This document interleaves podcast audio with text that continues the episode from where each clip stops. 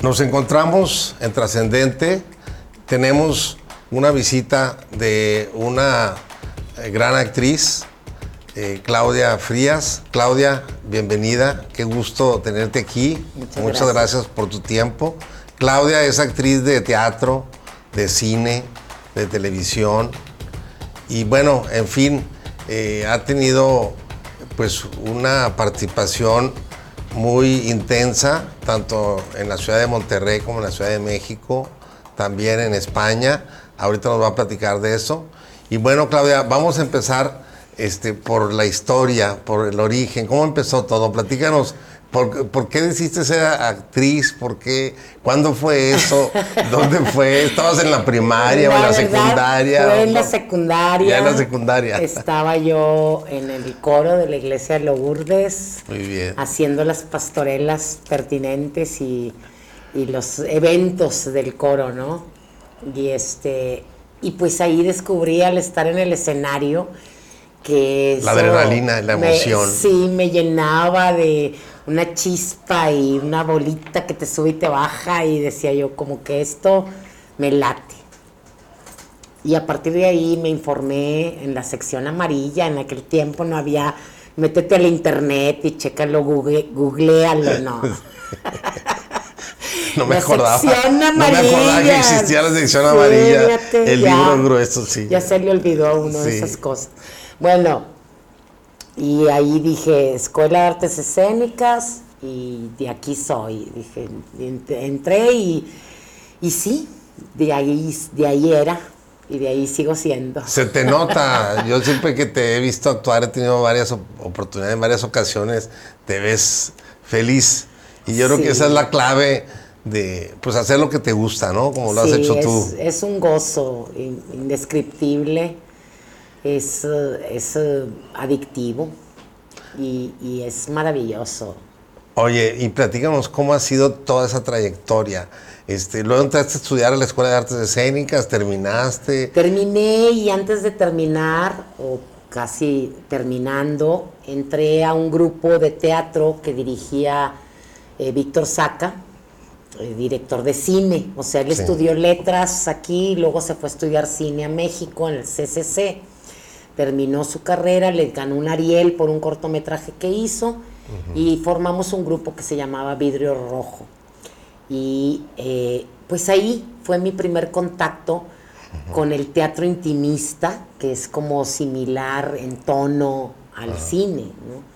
Y entonces trabajábamos en la bodega, en la Independencia de Magdalena Hidalgo, en el grupo Matraz. Ah, y era Matraz porque eran de química. Magdalena Hidalgo y su hermano, pues eran de la Facultad de química, y entonces abrieron ese espacio en la Independencia maravilloso que se llamaba La Bodega. sí. Y este y bueno, ahí me di una pues un gran aprendizaje de lo que era el lenguaje cinematográfico y cómo actuar para la cámara.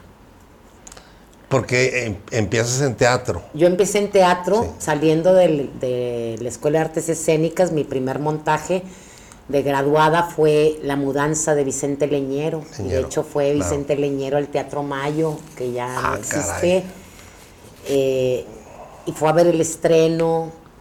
Muy afortunado de que dirigió Rogelio Villarreal, que ya se nos adelantó. Sí. Y este y luego Los 10 días que estremecieron al mundo de Sergio García, ambas obras fueron al Festival de, Teatro de, Jalapa, al séptimo Festival de Teatro de Jalapa. Y, posteriormente empecé a hacer eh, trabajos también para cine, es decir, seguí haciendo teatro, después vino clase a medias, luego... Em, la rara presencia en este del Jardín de las Delicias de Jesús González Dávila, El alma buena de Sichuan y por ahí también empezamos en teatro en Vidrio Rojo, que también era de teatro, hicimos varios montajes, Tennessee Williams, eh, Fiat Lux para la noche del mortal que te vea, que eran unos textos, poemas de Ramón López Velarde. Y este la Dama Infiel al Sueño, Las Sillas, Pequeña Galería de Seres Nocturnos, que era un monólogo que yo interpretaba. y también empezábamos a, hacer, él, eh, Víctor Saca daba clases en, de cine en la UDEM. Y ahí empezaba a hacer cortometrajes los alumnos y yo empezaba a, practicar. Oye, Claudia, pues todas las, las profesiones, los oficios, las carreras, eh, hablando de la carrera de una actriz, son difíciles como son la de pues la de un escritor, la de un pintor, la de todo, ¿no? Pero la tuya como que no ha sido tan difícil, ¿no? Porque no, como que como que te ha ido muy bien desde siempre, desde muy chiquilla, ¿no? Sí, sabes que también yo Porque yo me acuerdo de ti de hace, de hace mucho tiempo. No digas cuánto. No, no. pero yo ya era grande. y tú eras chiquilla. Ok, ok. No, pero sí, no. Sí, claro. Sí, eh, has, tenido esa fortuna, ¿no? Yo creo que tiene también mucho que ver cómo te proyectas ante tu profesión, cómo la vives. Sí, cómo la disfrutas. Cómo, cómo la gozas y también tu capacidad de resistencia. La verdad siempre... Es muy importante eso que dices. Siempre hay muchos directores que, que, que, piensan que si te... O sea, que si te instigan y te, te vuelcan, así te provocan y te, van a alcanzar como cosas más interesantes de ti o te van a agotar al máximo y vas a sacar como eh, lo más interno, ¿no? Y ya hay algo de cierto porque hay necesidad de una relajación total para entrar en un personaje. Pero yo siempre he visto ese tipo de hostigamiento y de esto como, como si me dijeran, o sea, como cuando me dicen no puedes. Como que no puedo. Te como que no puedo, es un reto. puedo porque puedo. Sí, o sea, entonces como siempre lo he interpretado así y no como una deficiencia mía o como una incapacidad para llegar a donde tengo que llegar.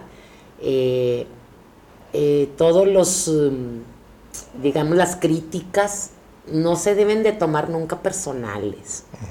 Y debes de encontrar en esa traducción de las cosas que te está pidiendo realmente el director.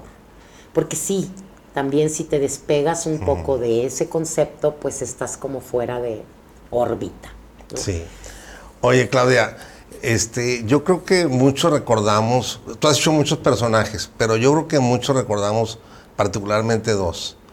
Patti Difusa y Frida Kahlo. Sí. sí. Platícanos. Emblemáticos, personajes. Sí. Platícanos de cada uno de ellos. bueno, mira. Sí, con el que tú quieras primero, pero platícanos. empezó Frida. Empezó Frida porque fue un trabajo que antes de que eh, surgiera el boom de Frida Kahlo. Sí, fue antes. Fue meses antes. Fuiste antes, antes de Salma Hayek. Sí. Y antes de Madonna. Exacto. Entonces estrenamos. O sea, tú puedes decir que Salma Antes, y pero Madonna porque yo estaba bien chiquita. Sí, pero porque yo estaba bien chiquita. bueno, el caso es que este Frida surgió de un montaje que se hicieron recurriendo a varios textos y que hizo Reynold Guerra con Ángel Hinojosa en un grupo de teatro que se llamaba Teatro Imagen de Monterrey, que fue posterior a Vidrio Rojo. Y eh, pues fue muy padre, ¿no? Siempre es interesante producir, o sea, involucrarte no solo como actriz, sino en todos los eh, diferentes aspectos de la creación, en la iluminación, en la escenografía, en el vestuario. Yo diseñé muchas veces vestuario, me gusta mucho el diseño, de vestuario. No, no soy diseñadora, pero sí soy copiadora, adaptadora. Entonces sí, eh, el trabajo más apasionante para mí es como encontrar lo que rodea al personaje, la circunstancia, poder entrar en otros zapatos y vivir la circunstancia.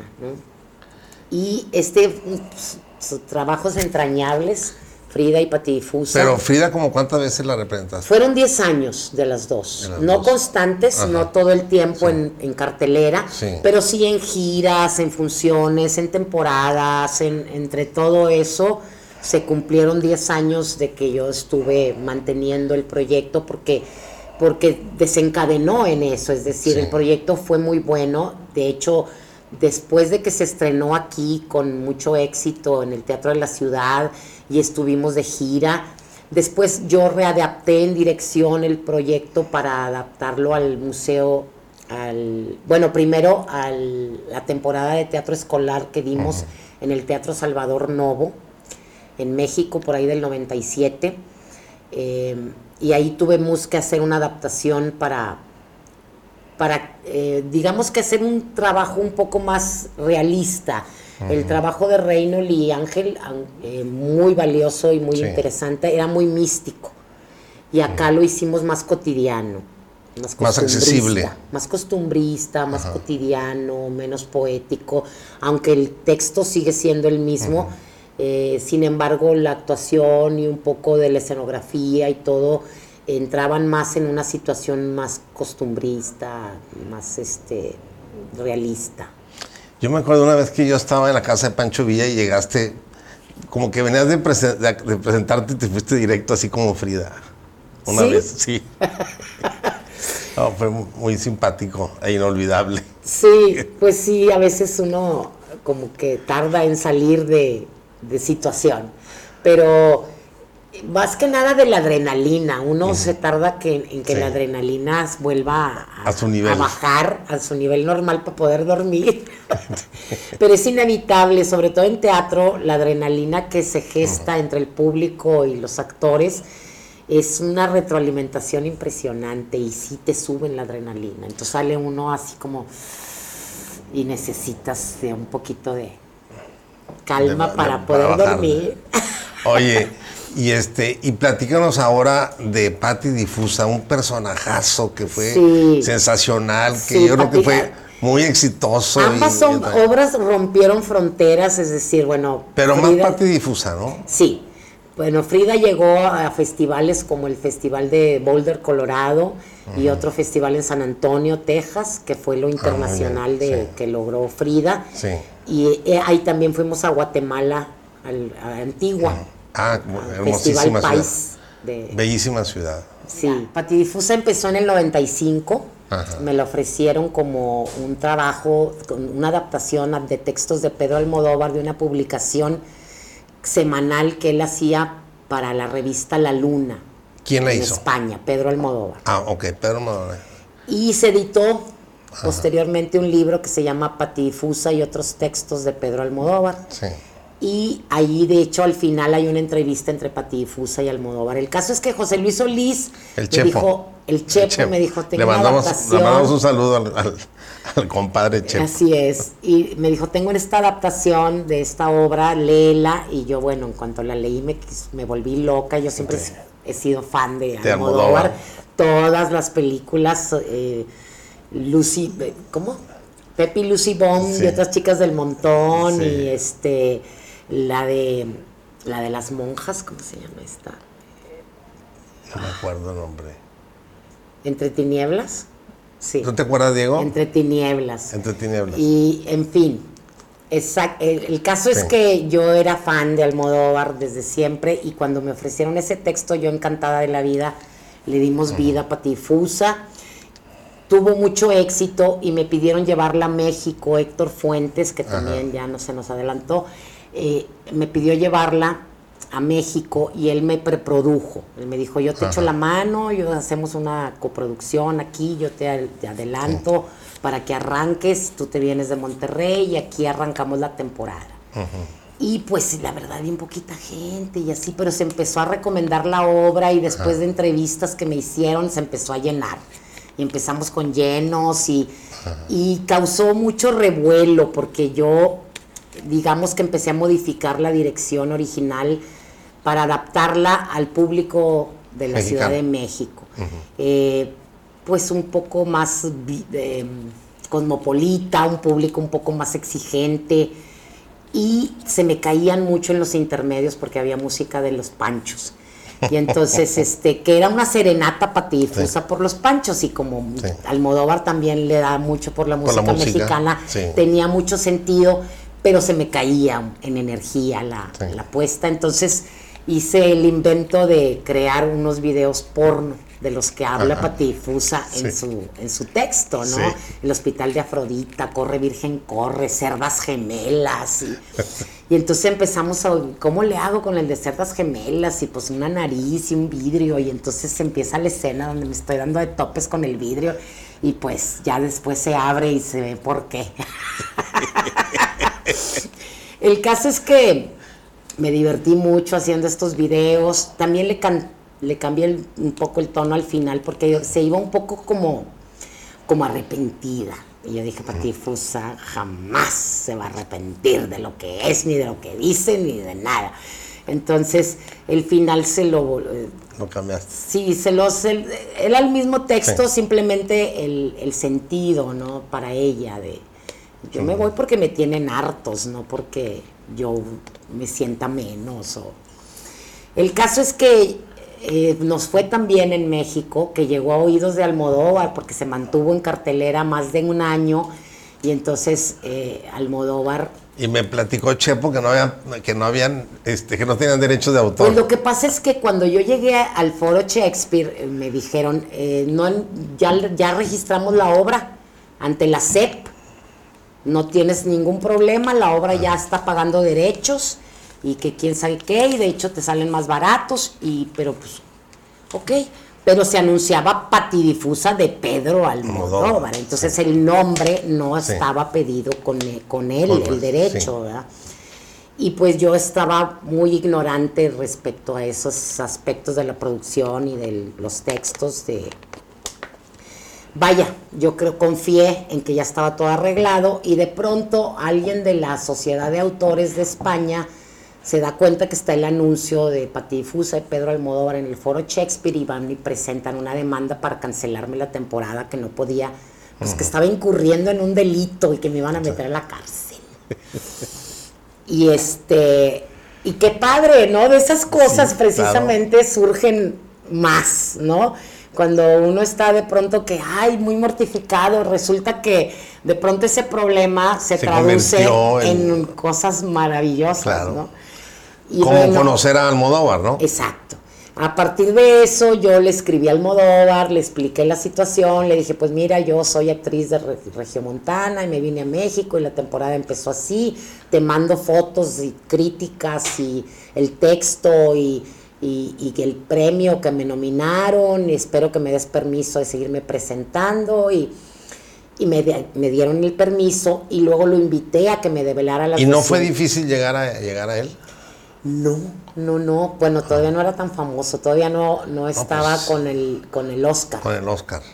Todavía no le habían dado el Oscar. Todavía no tenía tacones lejanos ni nada de eso.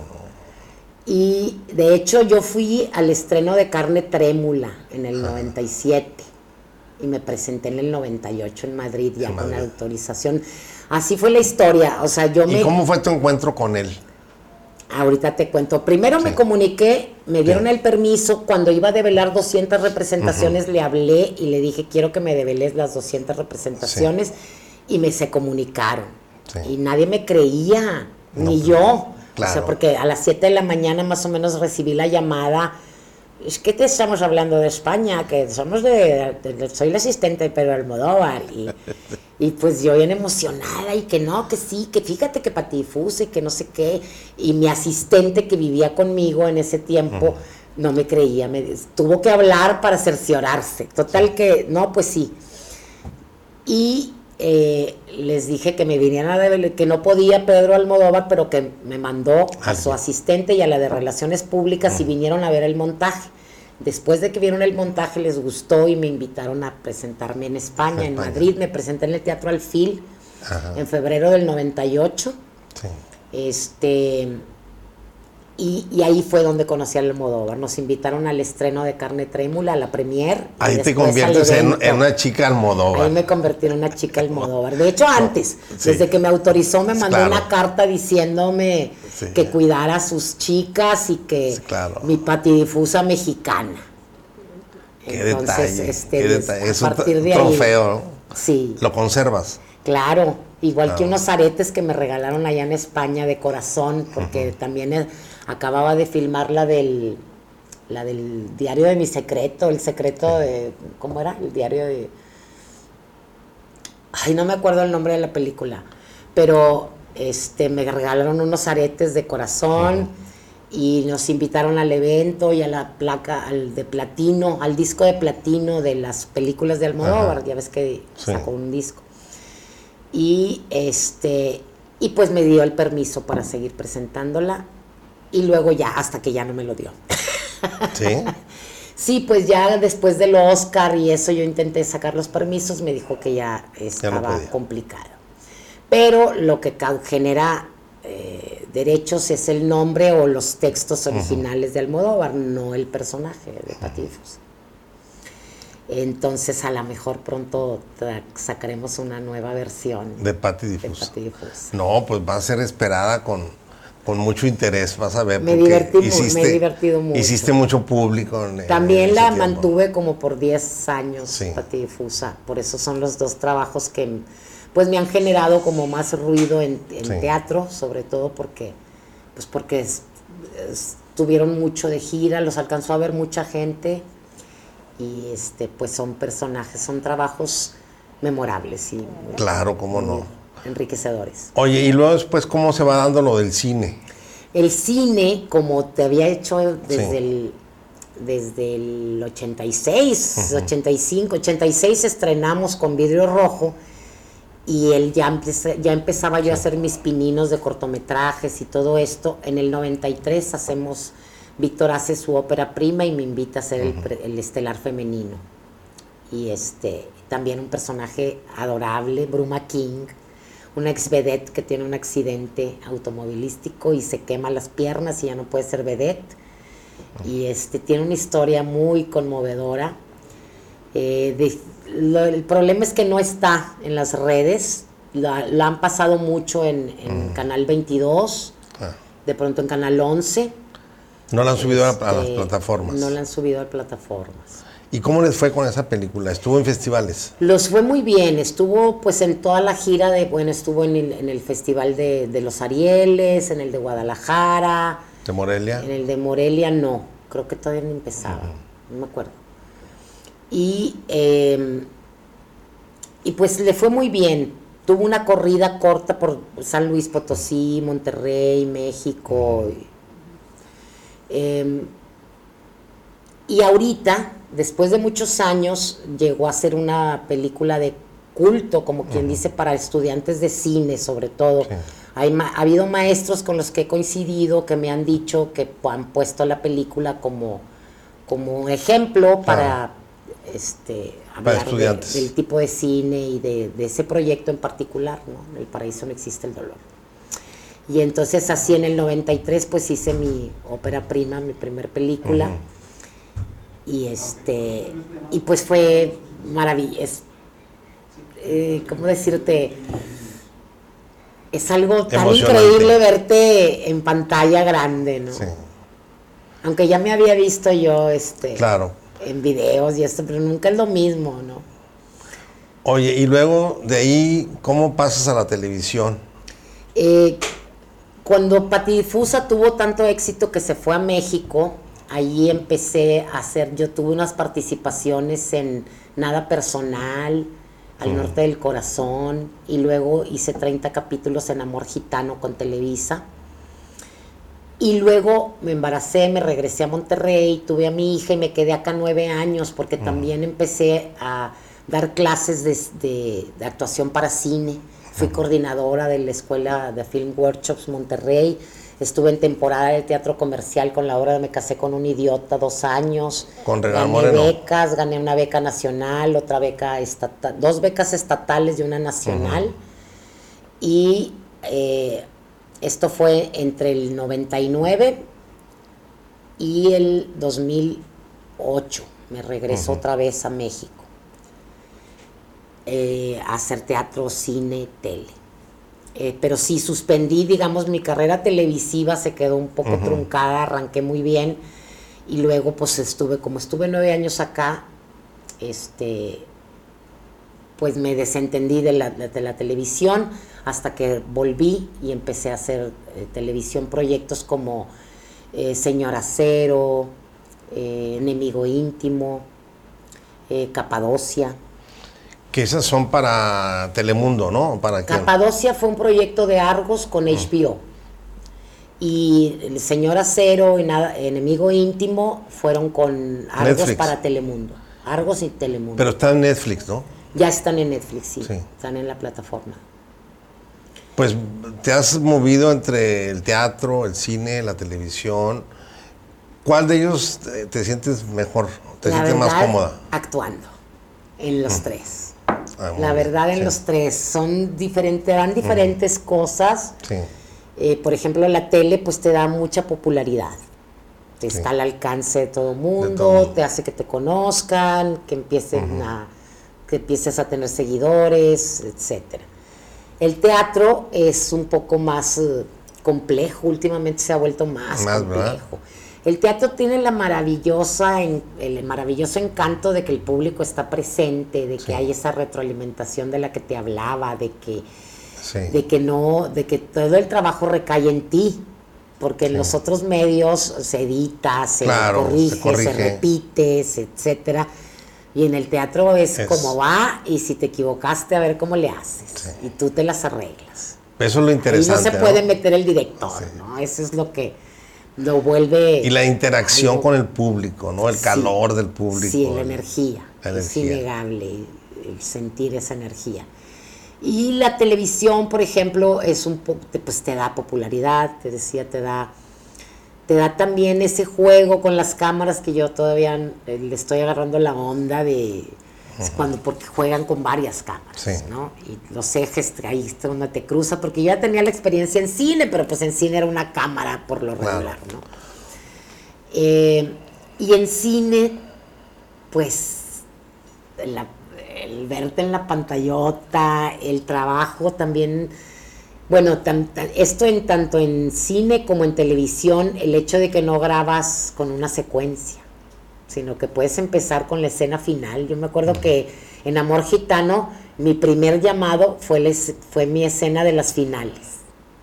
Entonces, ese juego de tiempos te, te es un reto para el actor Sí. porque de pronto tienes que entrar al llanto en te dan tres minutos, cinco minutos para concentrarte y vámonos. Y si se tiene que repetir diez veces, Se tú tienes que llegar a esa, A a ese esa momento. emoción pura, ¿no? a ese momento. Oye, Claudia, y pues eh, ahora, lo de ahora son eh, las plataformas, Las plataformas. eh, sí, el- la, todo lo digital. Sí. Este, veremos algún día a Patti Difusa en, un tirada. canal de YouTube. Es la algo. tirada. Sabes que en teatro ya casi no. Digo, me gustaría hacerlo a partir de las plataformas. O sea, que de las plataformas se Ah, llegara después al teatro. Pero me gustaría el experimento primero con las plataformas. Una, porque no, no pertenecen a mi. Pues a mi tiempo, pero Claro. sin embargo son lo que está. Son- es lo que está ahora. Es lo que está ahora y no me te puedes quedar atrás. Así es, es. como es como a los a la gente que no le gusta la música nueva, ¿no? Sí. Nada más la de su época. Sí, pues no. Pues no. Te tienes que abrir Claro. y escuchar con También la mente nuevo. abierta para que entonces puedas estar en la jugada. Entonces sí me interesa entrar en las plataformas porque me interesa ver cómo pues cómo traduces el contenido de lo que quieres decir en pequeños minutos, en cápsulas, en, en tiempos, en cuánto tiempos, en cómo accedes a otros públicos Sí. eh, pues más jóvenes o bueno, diversos, Sí. ¿no? Porque pues no nada más los jóvenes lo manejan, la tecnología, Claro. pues todos le tenemos que entrar Sí. y, y, pues eh, va ganando terreno y hay que entrar en la jugada. Y me y- gusta, y- me gusta, me parece interesante.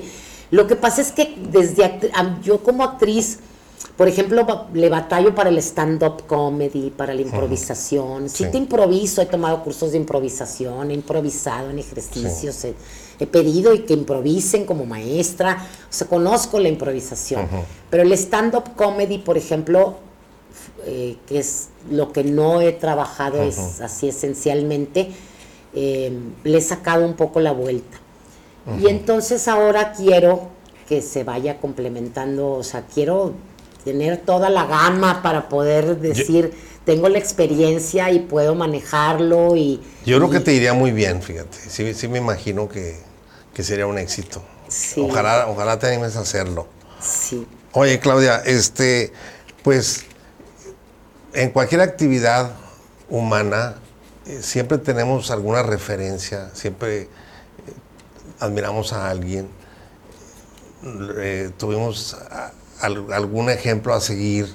En el caso tuyo como actriz, ¿a, a qué actrices admiras? ¿O quiénes son así para ti tus puntos de referencia, no? Que- Uf, ay, es que hay Muchas. muchísimas. Claro. De hecho, este, de hecho hay muchos actores que tenían una técnica muy trabajada bajo el concepto Televisa, que ya no ya ha tenido que muda- mutar, Sí. ¿no? ha tenido que transformarse. Y ahí es donde con las plataformas entra un poco más el que haya actores de todas las características más naturales, más cercanos a la realidad, ¿no? Así es. Y eso ha sido muy padre porque ahí, va ahí nos dan cabida a todos los actores Sí. que no somos rubios de ojos azules, blancos, de así como Esos estereotipos que, que no somos el estereotipo. que- que tenía mucho Televisa, ¿no? Por ejemplo, en- hice, acabo de hacer en el 2019 un proyecto para la televisión alemana sobre, yo, mi personaje era la madre de un, de, de un estudiante de Ayotzinapa y ella lo estaba buscando entre los cadáveres, vaya, Sí. estaban desenterrando eh, para buscar cadáveres, Qué a ver fuerte. si encontraba al hijo. Y esto se hizo con un reparto alemán, o sea, la actriz, la protagonista era de Alemania y el protagonista era un chavito de mexicano. Eh, y entonces en la trama, ella, ella pertenecía a la familia de los que hicieron las armas con los que se mataron a los estudiantes de Ayotzinapa. El origen de las armas venía de Alemania. Y ahí encontraron una historia de Sí. corrupción con el gobierno, etcétera. Entonces, eh, fue, fue, fue muy padre porque el personaje que me mandaron, eh, como para, o sea, era un poco documentaloso en el sentido de que te basabas, o sea, era, era una docu, docuficción, pero más ficción que documental. Sí. O sea, era un, un trabajo de ficción para la televisión, pero había mucha información real, ¿no? De que se estaba hablando de, de esta situación, ¿no? De las armas de Alemania y de cómo se consiguieron y de cómo el gobierno se involucró en esa situación que terminaron esas armas asesinando a, a Sí. estos estudiantes. Qué Pero interesante. el personaje no era, pese a que era mexicana, no era morena, de pelo lacio, negro, largo, típica, como Dolores Heredia, o como, o sea, hay, hay actrices que tienen la fortuna de tener el tipo así, muy Mexicano. que cuando entró el nuevo cine mexicano, pues acapararon mucha, mucho trabajo, ¿no? Y, y este personaje era una mujer de 50 años, rellenita, pero con su cabello pintado de güero. eh, o sea, eso me encantó. Me encantó que se salieran del, del patrón. del estereotipo. Del estereotipo. ¿no? Sí. Y este, eso es lo que pienso yo de, de los Sí. eh, de que te ayuda. Estas nuevas plataformas se están abriendo un poco más a encontrar personajes reales. Bueno, pero mencionanos algunas actrices que te hayan marcado. Ah, bueno, pues de cuando era muy joven, este, Ofelia Medina. Sí. ¿Te acuerdas de claro, Rina y claro, de Colombina, de aquellas novelas que Sí, claro, hicieron por historia? supuesto, una gran María actriz. Rubio con su Catalina Krill. También, claro. Hablando de actrices mexicanas. Sí. Este, Gabriela Roel. eh, ahí está Diana Casanova, Sí, la de ojos verdes, gordita. sí. Eh, sí, sí, claro. Esta otra mujer. Ay, Ana. Se me olvidan los apellidos. Pero bueno, de Estados Unidos, pues Meryl Streep, Robert Claro. De Niro, bueno, actrices mujeres está. Anne Hathaway, pues la verdad, Muchas. muchas, muchas. Pero yo nunca quise ser como, o sea, nunca me ha gustado como ser como nadie. Así es. Yo creo que Tener te tu, propio, tener tu propio, tener tu propio estilo. Es que propio- en el actor Sí, es uno en, en, en la circunstancia. Sí. O sea, no es Meryl Streep, no. Porque Sí. luego hay actores que se ponen a imitar los gestos y las reacciones, y eso nunca va a ser Claro. espontáneo ni natural. sucede también en la, en la música, en el canto, ¿no? El cantante que canta como otro, pues no, nunca, nunca va a ser, ¿no? Bueno, tienen su chamba como imitadores Sí, que como se imitador. respeta, ¿no? Pero para ser un personaje como actor, pues me encanta cuando se salen del estereotipo. sí. ¿no? Claudia, ya vamos a terminar. Yo te agradezco mucho tu tiempo. Es un placer platicar contigo siempre y un gusto. Pero antes de terminar, este, te quiero este, preguntar, pues eh, conocemos tu trayectoria, ahorita hemos eh, dado un repaso así eh, rápido, pero platícanos ya para terminar así una reflexión sobre ti misma, o sea, ¿cómo, te describes? Ya, ya en lo personal y no tanto en lo profesional, como madre, como hija. Sé que eres muy buena hija, este, me consta. y, y cuando una persona es buena hija, también es buena madre, y también es buena hermana, y también es buena en todo. Eso intentamos. La verdad es que ha sido toda una exploración. De verdad es que cuando uno es padre o madre, Sí. eh, cambia la perspectiva de las cosas. ¿no? Claro. Yo era muy antifamiliar. Yo era como que, oye, el psicochow familiar. Hoy tengo que ir a la fiesta de Navidad con todo el numerito y no sé qué.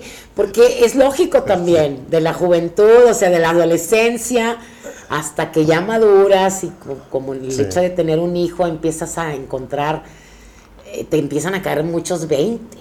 Yo Sí. le encontré el valor de todas esa pues de todas las reuniones familiares, del cariño, de, Sí. de los juegos, de, de, eh, cuando ya tuve a mi hija, entendí como la relevancia, el, el sentido, el- lo importante, y este, ella ha sido mi gran maestra. Gracias a ella es Sí. que he podido un poco conocerme más a mí misma y procurar no caer en los mismos errores, porque siempre uno repite patrones, entonces Sí, es tra- es tratar de pues de hacérsela más fácil a los hijos para que se rompa un poco lo- en lo negativo, ¿verdad? Claro. Y de agarrar lo positivo y hacerlo crecer. Pero pues no creas que uno es, o sea, si no es magia ni es No, una claro. cuestión diaria donde uno también cae en momentos de desesperación, donde rompes con el esquema que tú misma te estás fomentando. Y, y es un trabajo constante de madurez, de ir eh, pues tratando de ser mejor persona en general, mejor hija, mejor madre, mejor amiga, mejor ser humano, este, con el día a día. Y, y bueno, pues digamos que eh, de lo que gozo de mi persona es que creo que ser una persona muy, muy abierta, en el- sobre todo en el sentido del prejuicio. Me, me choca mucho el prejuicio, procuro eh, valorar más el contenido que el envase. Em, y pues eso, yo creo que lo que te hace sentirte viva y sentirte a lo mejor más joven, eh, porque también es una actitud, ¿no? La Sí. belleza y la, y, y la alegría tienen que ver un poco con la actitud. Claro. Eh, y uno se la procura. Entonces un poco aprender a, a vivir en esos términos y no en el término de las posesiones o de la apariencia o del prejuicio. Claudia, muchas gracias. Te deseo mucho éxito en todo lo que Gracias. emprendas, en lo profesional y en lo personal. Muchas Muchas gracias. Nos vemos en la próxima.